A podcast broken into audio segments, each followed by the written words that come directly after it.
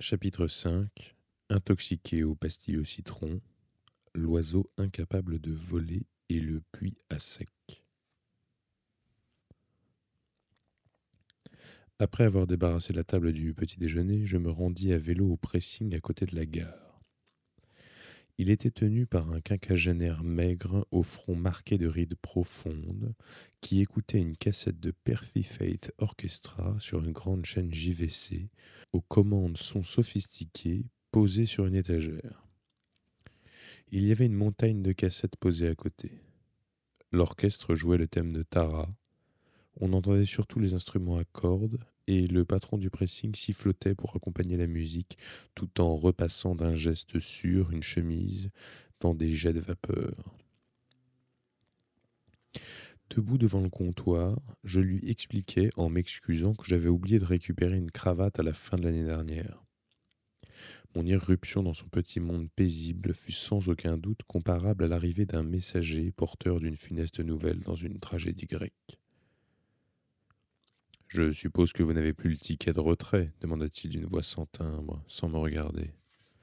Il paraissait s'adresser au calendrier collé à côté de la caisse. La photo du mois de juin représentait un paysage des Alpes. Un troupeau de vaches broutait paisiblement au fond d'un vallon verdoyant.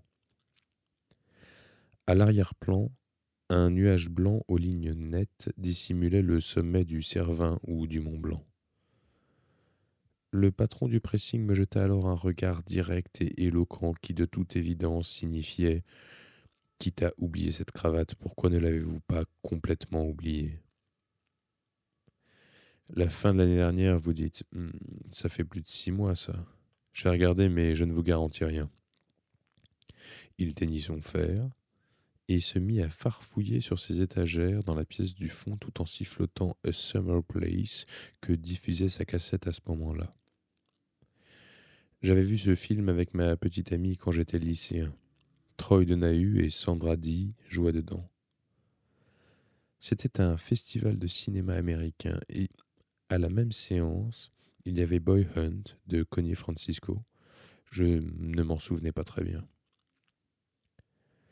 À l'époque, ce film ne m'avait pas paru particulièrement intéressant, mais en en entendant par hasard la musique au pressing de mon quartier, ça ne me rappelait que de bons souvenirs.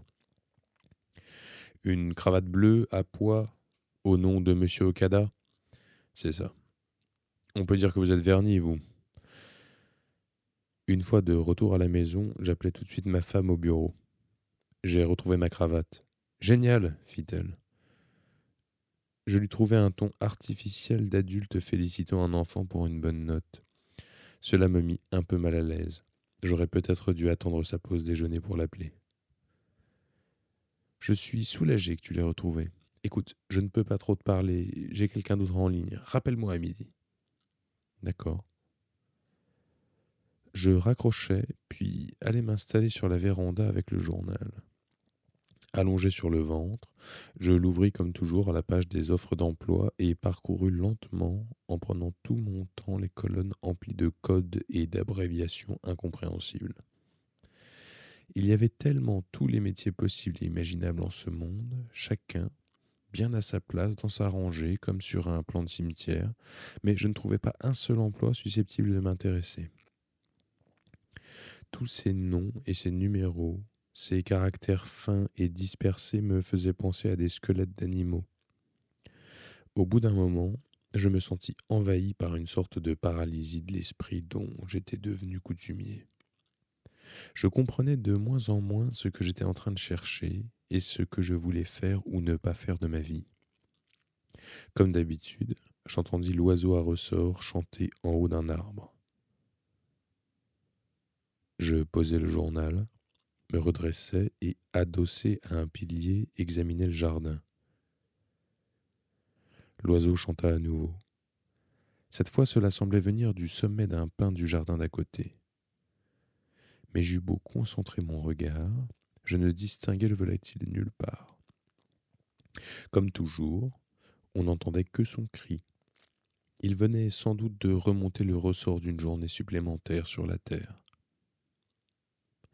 Juste avant dix heures, il se mit à pleuvoir. Une petite pluie, si fine qu'on la distinguait à peine. Il fallait bien affûter son regard pour voir les gouttes. Assis sur la véranda, je concentrais mon regard un moment dans l'espoir de découvrir la ligne de démarcation séparant ces deux mondes, celui où il pleuvait et celui où il ne pleuvait pas. Ensuite, je me demandais si j'allais employer le temps qui me restait jusqu'à l'heure du déjeuner à faire un tour à la piscine ou à chercher le chat dans la ruelle. Adossé au pilier de la véranda, je réfléchis un moment à cette alternative en regardant tomber la pluie. Piscine, chat. Finalement, j'optais pour le chat. Maltacano avait affirmé qu'il n'était plus dans les parages, mais ce matin-là, je ne sais pourquoi, je me sentais d'humeur à le chercher. La recherche du chat faisait déjà partie de ma routine quotidienne et Kumiko serait sans doute heureuse de savoir que je cherchais activement son animal chéri. J'enfilai un imperméable léger et décidai de me passer de parapluie. Je chaussai mes tennis, mis la clé de la maison et quelques pastilles au citron dans ma poche, puis sortis. Au moment où je posais la main sur la clôture, au bout du jardin, j'entendis un téléphone sonner. Je m'immobilisai, l'oreille aux aguets, sans parvenir à distinguer s'il s'agissait du mien ou de celui d'un voisin. Dès qu'on met un pied hors de chez soi, toutes les sonneries de téléphone se mettent à se ressembler. Je sautai par-dessus la clôture et me retrouvai dans la ruelle. Je sentais le moelleux de l'herbe sous mes fines semelles de caoutchouc. La ruelle était plus paisible encore que d'habitude. Je restai immobile un instant, retenant mon souffle, l'oreille tendue, mais je n'entendis pas un bruit. La sonnerie s'était arrêtée aussi je ne percevais ni les cris des oiseaux ni le tumulte de la ville. Le ciel était d'un gris uniforme, sans la moindre lucarne bleue. Les nuages étouffaient-ils les bruits? Peut-être pas seulement les bruits, les sensations aussi peut-être. Les mains enfoncées dans les poches de mon impair, je longeais l'étroite ruelle, débouchée devant la maison inoccupée. Le silence y régnait, comme toujours. Une impression particulièrement mélancolique se dégageait de cette bâtisse de plein pied, aux persiennes clouées, sur fond de nuages gris et de pluie. On aurait dit un cargo échoué il y a longtemps déjà, par une nuit de tempête, sur des récifs à l'entrée d'une baie, et abandonné là depuis, si les herbes folles du jardin n'avaient pas été poussées depuis ma dernière visite, j'aurais pu croire ce lieu complètement hors du temps. Les pluies de mousson qui se poursuivaient depuis plusieurs jours avaient recouvert les feuillages d'un vert luxuriant, et les racines par terre répandaient une odeur sauvage. Au milieu de cet océan de verdure, l'oiseau de pierre se dressait dans la même position que l'autre jour, les ailes ouvertes, prêt à s'envoler. Mais naturellement, il n'y avait pas la moindre probabilité que cela arrive. Je le savais, et l'oiseau aussi. Figé dans cette posture, il attendait simplement d'être emporté quelque part ou détruit. C'était là ses seules possibilités de sortir du jardin.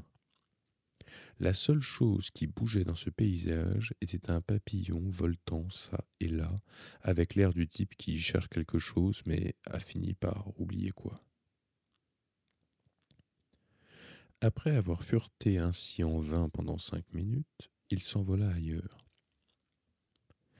Adossé au grillage, je contemplai le jardin un moment en suçant une pastille au citron, mais ne vis le chat nulle part. En fait, je ne vis rien nulle part. C'était comme si une force extraordinairement puissante avait arrêté le mouvement naturel des choses et forcé cet endroit à stagner. Tout à coup, il me sembla sentir un mouvement derrière moi. Je me retournai. Personne.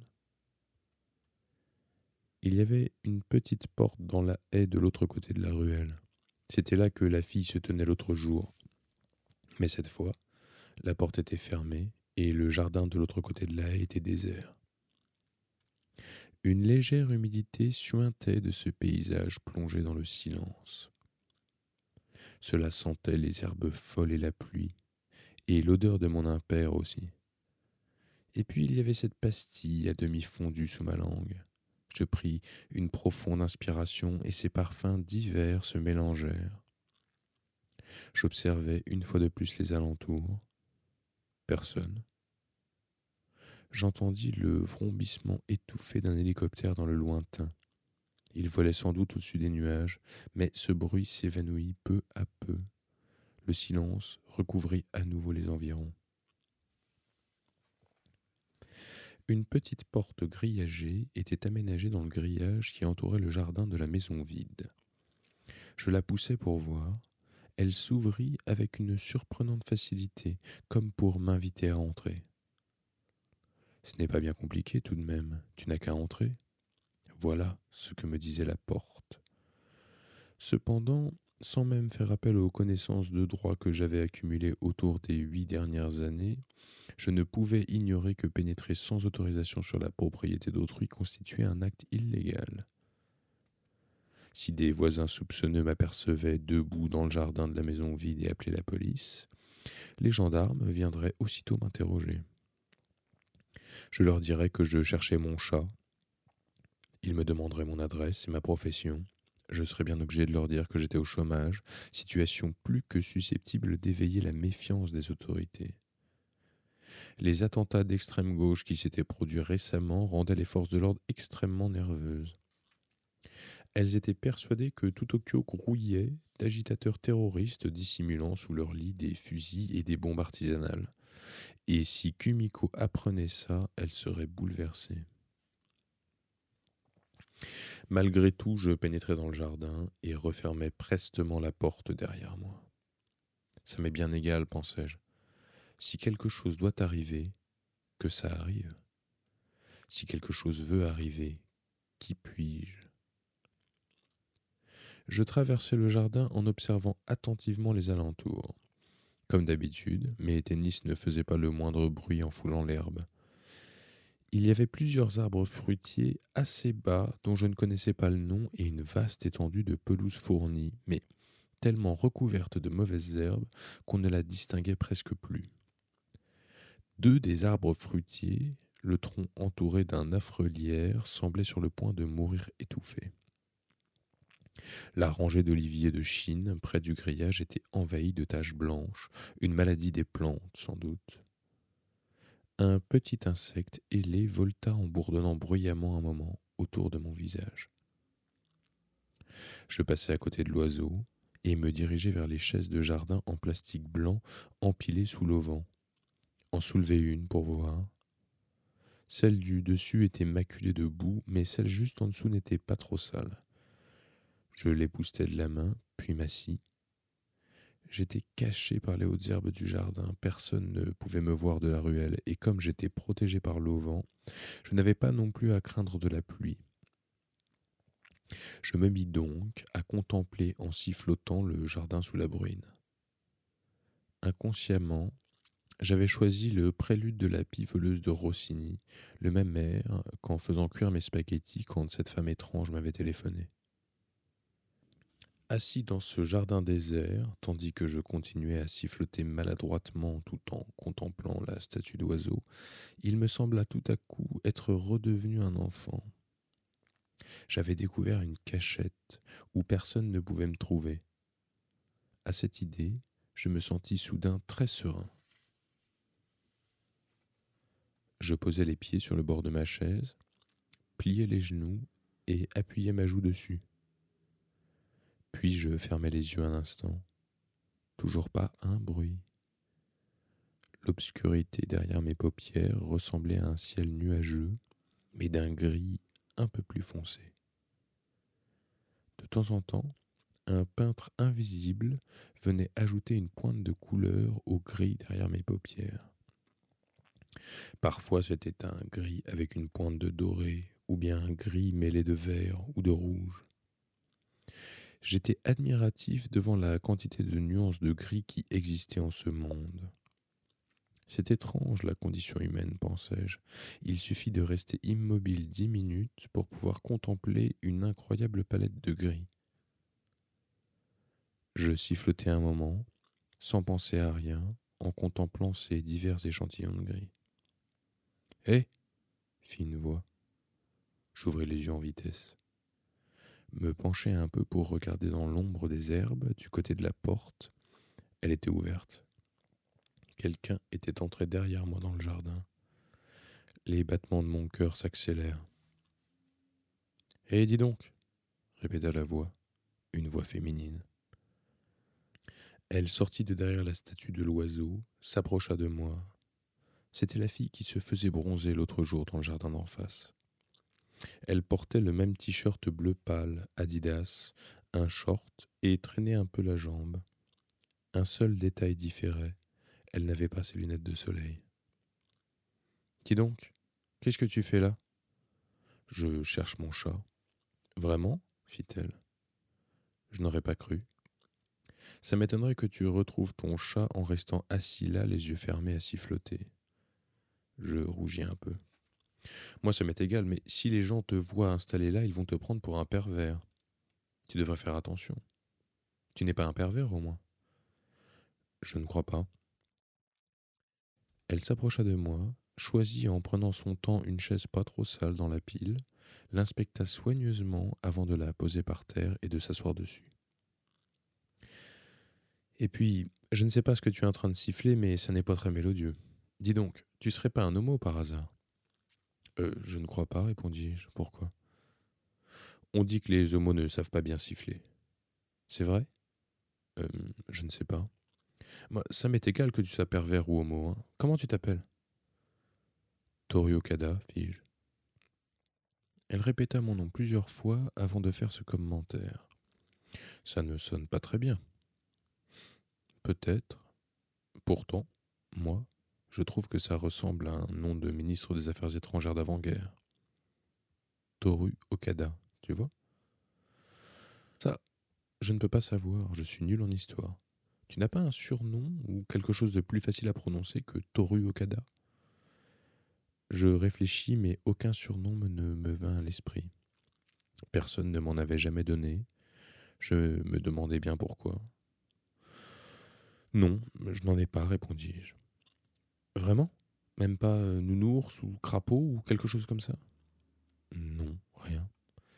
Eh ben dis donc, trouve-en un alors. Oiseau à ressort, m'écriai-je. Elle me regarda, la bouche à demi ouverte. Oiseau à ressort Qu'est-ce que c'est que ça? C'est l'oiseau qui remonte les ressorts du monde tous les matins d'en haut de son arbre. Elle me regardait fixement. Je soupirais. C'était juste une idée comme ça. En fait, c'est un oiseau qui vient tous les jours à côté de chez moi. Et son cri ressemble à ça. Il est perché sur un arbre chez mes voisins. Personne ne l'a encore jamais vu. Hmm. Enfin, peu importe. Ce n'est pas facile à dire non plus. C'est toujours mieux que Toru Okada, n'est-ce pas, monsieur Oiseau à ressort? Merci, dis-je. Elle mit les deux pieds sur la chaise, posa son menton sur ses genoux.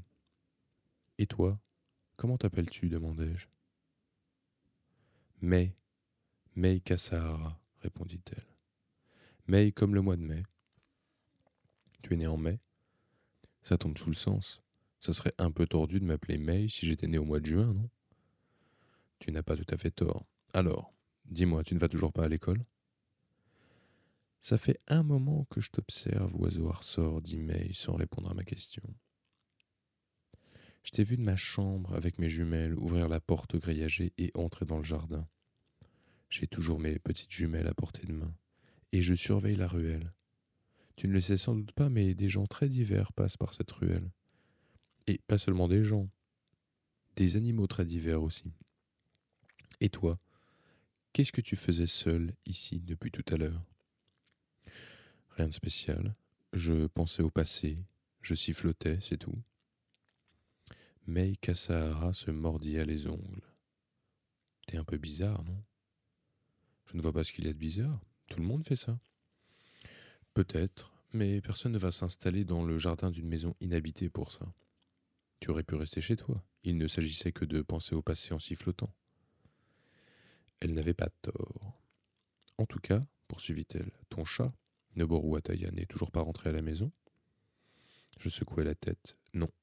Et toi non plus, tu ne l'as pas vu depuis l'autre jour. Un chat tigré avec le bout de la queue un peu tordu, hein Non, je ne l'ai pas vu. Pourtant, j'ai observé avec attention. Elle sortit son paquet de shorts aube de la poche de son short, en alluma une. Elle fuma un moment en silence, puis se mit à me regarder fixement. Dis donc, fit-elle, tu ne perdrais pas un peu tes cheveux? Inconsciemment, je portai la main à ma tête. Non, pas là, fit-elle, sur le front. Tu ne trouves pas qu'il commence plus haut que nécessaire? Je n'ai jamais remarqué, dis-je. Tu vas devenir chauve, ça commence par là. Je le sais, tes cheveux vont pousser de plus en plus en arrière, comme ça, tu vois, dit-elle en remontant sa propre frange en arrière, découvrant un front blanc qu'elle tourna vers moi. Tu devrais faire attention. Attention, dis-je, mais comment? Je me rendis compte avec une légère inquiétude en posant la main sur mon front que, en effet, mes cheveux semblaient plantés un peu plus haut qu'avant. Ou n'était-ce qu'une impression? C'est clair, on ne peut rien faire, répondit Meikassar. Rien ne peut vraiment empêcher quelqu'un de devenir chauve. Les êtres promis à la calvitie y arrivent fatalement un jour ou l'autre. Alors, évidemment, c'est un peu facile de dire à quelqu'un qui commence à perdre ses cheveux qu'il suffit d'en prendre soin pour arrêter le processus. C'est un mensonge. Un gros mensonge. Tiens, prends les vieux clochards allongés sur le trottoir du côté de la gare de Shinjuku. Il n'y a pas un seul chauve parmi eux tu ne vas tout de même pas me dire pour autant qu'il se lave les cheveux tous les jours avec des shampoings cliniques ou Vidal Sassoon, ou qu'il s'asperge la tête de lotion tous les matins. Toutes ces histoires, c'est juste une façon qu'ont les fabricants de produits de beauté de se faire un tas d'argent sur le dos des gogos qui perdent leurs cheveux. En effet, dis-je, plein d'admiration. Mais comment se fait-il que tu sois aussi calé sur la question? Je travaille chez un fabricant de perruques pour me faire de l'argent de poche. De toute façon, je ne pouvais pas aller à l'école, alors j'avais plein de temps libre. Je fais des enquêtes, des des choses comme ça. Voilà pourquoi j'ai autant d'informations sur les chauves. Hmm. Mais tu vois, poursuivit-elle en jetant sa cigarette par terre et en l'écrasant sous sa semelle, dans la boîte où je travaille, on n'utilise jamais le mot chauve. Il faut dire personne à la chevelure clairsemée. Chauve, c'est discriminatoire. Un jour, pour plaisanter, j'ai dit les handicapés des cheveux. Je me suis fait drôlement guirlander. Pas question de s'amuser avec ça, m'ont-ils dit. C'est qu'ils font tous leur travail très sérieusement. Dis donc, je ne sais pas si tu es au courant, mais la plupart des gens sont terriblement sérieux. Je sortis la boîte de pastilles au citron de ma poche, en mis une dans ma bouche, en proposai une à Mekassar. Au fait, oiseau ressort, dit-elle soudain, tu es toujours au chômage? Oui. Tu as l'intention de te remettre à travailler sérieusement? Tout à fait, commençai-je. Puis, je perdis confiance en moi et rectifiai. Non, je ne sais pas. Comment dire Il me semble que j'ai besoin de temps pour réfléchir. Je ne comprends pas très bien moi-même, alors c'est difficile à expliquer. Mais Kassahara me regarda un moment en se mordillant les ongles. Dis-moi, oiseau ressort, tu viendrais pas travailler quelque temps avec moi chez ce fabricant de perruques? Ça n'est pas très bien payé, mais c'est un job facile et on est assez libre au niveau des horaires. Peut-être que si tu ne réfléchis pas trop et si tu fais quelque temps un boulot facile, les choses s'éclaireront d'elles-mêmes. En plus, ça te changera les idées. Ce n'est pas si mal, pensai-je. Ce n'est pas si mal, dis-je. Ok, fit-elle. Alors, la prochaine fois, je passe te chercher. Où est ta maison déjà? C'est un peu compliqué à expliquer, mais tu descends la ruelle tout droit, tu suis les tournants du chemin et au bout d'un moment, sur la gauche, tu verras une Honda Civic rouge garée devant une maison. Il y a un sticker sur le pare-choc qui dit Paix aux hommes du monde entier. La maison d'après, c'est la mienne. Mais comme il n'y a pas d'entrée donnant sur la ruelle, il faut sauter par-dessus un muret de béton qui fait un peu moins que ma taille. Ça ira? Oui, je peux sauter un mur de cette hauteur sans problème. Tu n'as plus mal à la jambe Elle émit un petit bruit qui ressemblait à un soupir, souffla la fumée de sa cigarette. Non, ça va. Je fais semblant de boiter parce que je n'ai pas envie de retourner à l'école.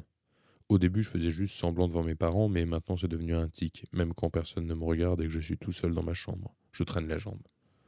Je suis perfectionniste, tu vois. Avant de duper les autres, il faut savoir se duper soi-même. Dis oiseau ressort, tu es du genre courageux?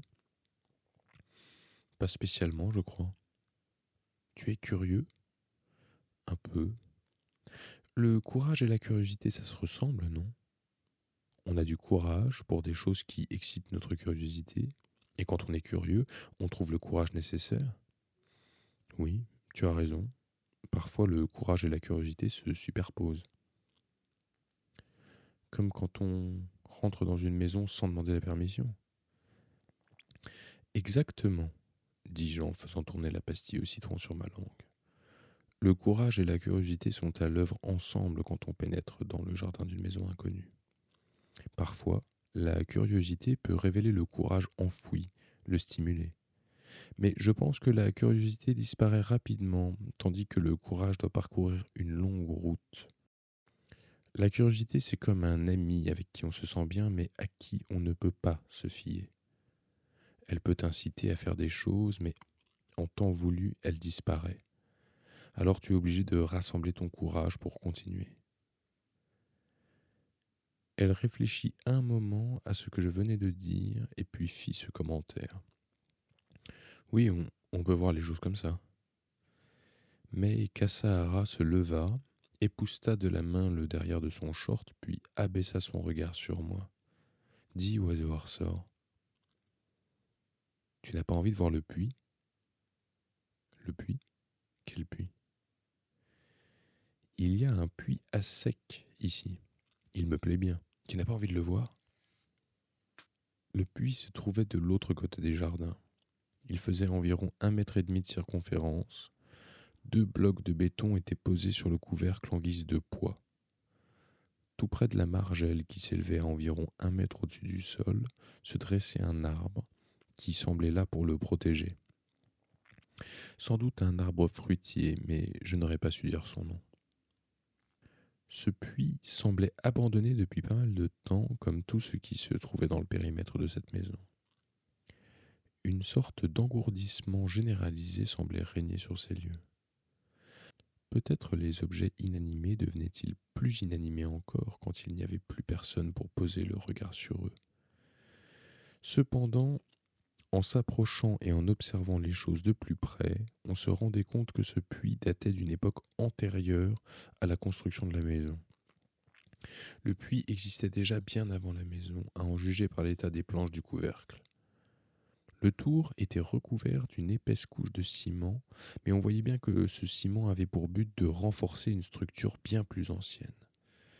Même l'arbre qui se dressait à côté semblait revendiquer une existence bien plus longue que les autres plantes du jardin.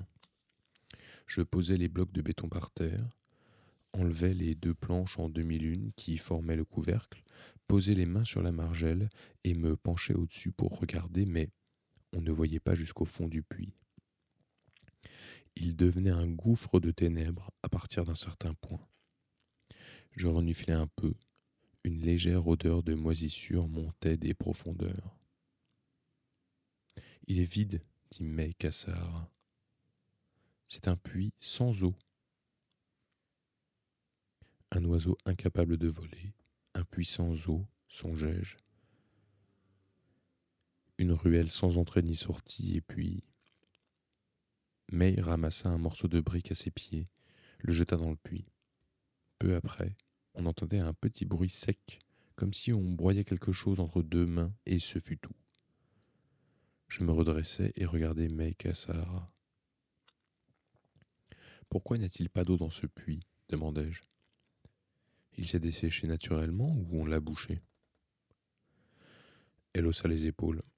S'il avait été bouché, on l'aurait comblé complètement. Ça n'a pas de sens de faire les choses à moitié et de laisser un trou comme ça. Et puis c'est dangereux, quelqu'un pourrait tomber dedans. Tu as raison. Le puits a dû se dessécher pour une raison quelconque. Je me rappelais les paroles de M. Honda. Si tu montes, trouve la plus haute tour et gravis son sommet. Si tu descends, trouve le puits le plus profond et descends jusqu'au fond. Je me penchai à nouveau au-dessus du puits et scrutais les ténèbres sans penser à rien de particulier. Je m'étonnais que des ténèbres aussi profondes puissent exister ici en plein jour. Je tout puis déglutis. Ma toux résonna dans les profondeurs du puits comme si quelqu'un avait toussé en réponse en bas. Ma salive avait conservé le goût des pastilles au citron. Je remis les planches du couvercle, reposai les blocs de ciment dessus. Puis je regardai ma montre, presque onze heures et demie. Je devais téléphoner à Kumiko à l'heure du déjeuner. Il faut que je rentre, dis-je. Le visage de Mei Kasahara s'assombrit légèrement. Très bien, oiseau ressort. Retourne chez toi. Nous traversâmes le jardin. Sur son socle, L'oiseau de pierre fixait toujours le ciel de ses yeux secs. Le ciel était toujours couvert de nuages gris serrés, mais la pluie avait cessé. Mei Kasahara mâchouilla un brin d'herbe, puis le jeta en l'air. Il n'y avait pas du tout de vent, la tige retomba aussitôt à ses pieds. Il reste beaucoup d'heures avant le coucher du soleil, dit May sans me regarder. En effet, répondis-je.